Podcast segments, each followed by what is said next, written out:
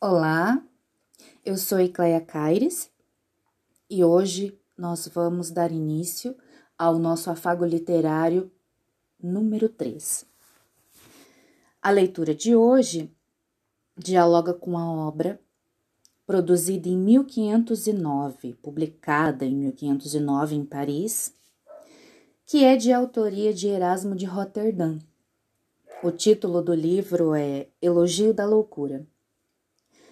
Essa obra foi sugerida para o nosso podcast a partir da contribuição de Adailson Moreira, fica aqui o nosso agradecimento.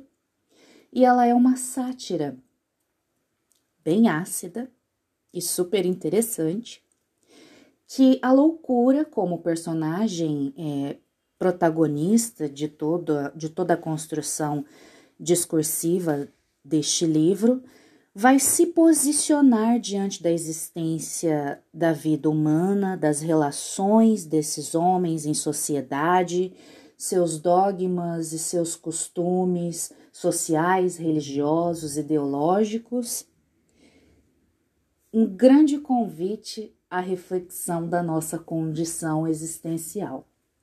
Vamos então ao fragmento eleito para este podcast que encontra-se especificamente na página 45. Dizei-me por obsequio: um homem que odeia a si mesmo poderá acaso amar alguém? Um homem que discorda de si mesmo poderá acaso concordar com outro? Será capaz de inspirar alegria aos outros quem tem em si mesmo a aflição e o tédio? Só um louco, mais louco ainda que a própria loucura, admitireis que possa sustentar a afirmativa de tal opinião. Ora, se me excluirdes da sociedade, não só o homem se tornará intolerável ao homem, como também toda vez que olhar para dentro de si, não poderá deixar de experimentar o desgosto de ser o que é. De achar aos próprios olhos imundo e disforme, e por conseguinte de odiar a si mesmo.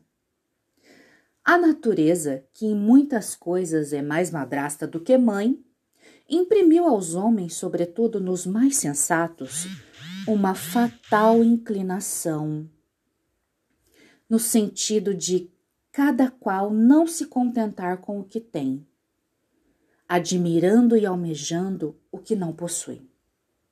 Daí o fato de todos os prazeres, todas as belezas da vida se corromperem e se reduzirem a nada. Que adianta um rosto bonito que é o melhor presente que podem fazer os deuses imortais quando contaminado pelo mau cheiro. De que serve a juventude quando corrompida pelo veneno de uma hipocondria senil?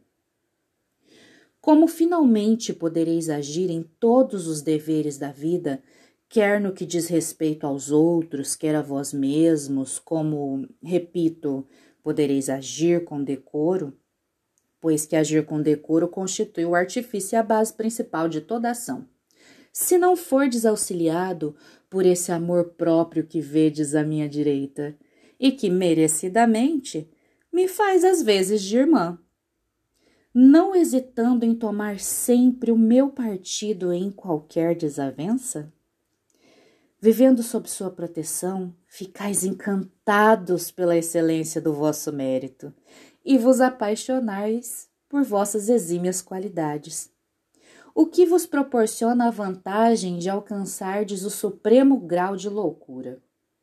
Mais uma vez repito: se vos desgostais de vós mesmos, persuadi-vos de que nada podereis fazer de belo, de gracioso, de decente.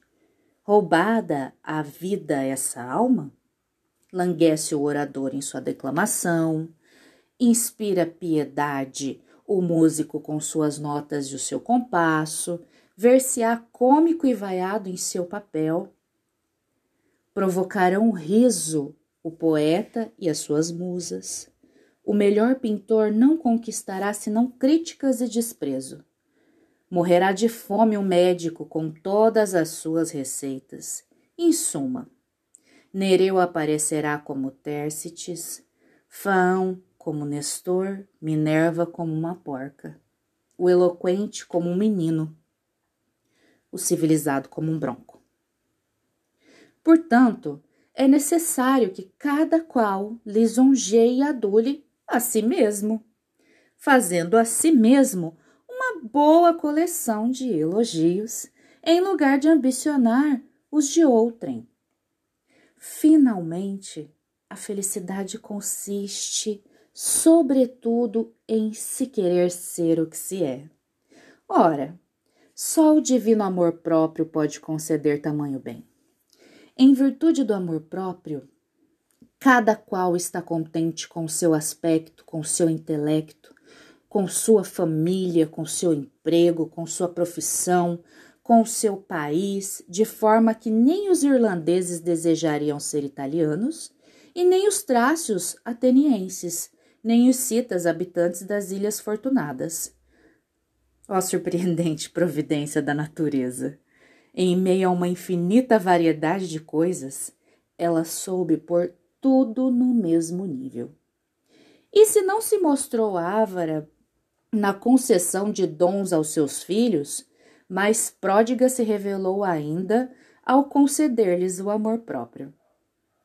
Que direis dos seus dons? É uma pergunta tola. Com efeito, não será o amor próprio o maior de todos os bens? Erasmo de Roterdã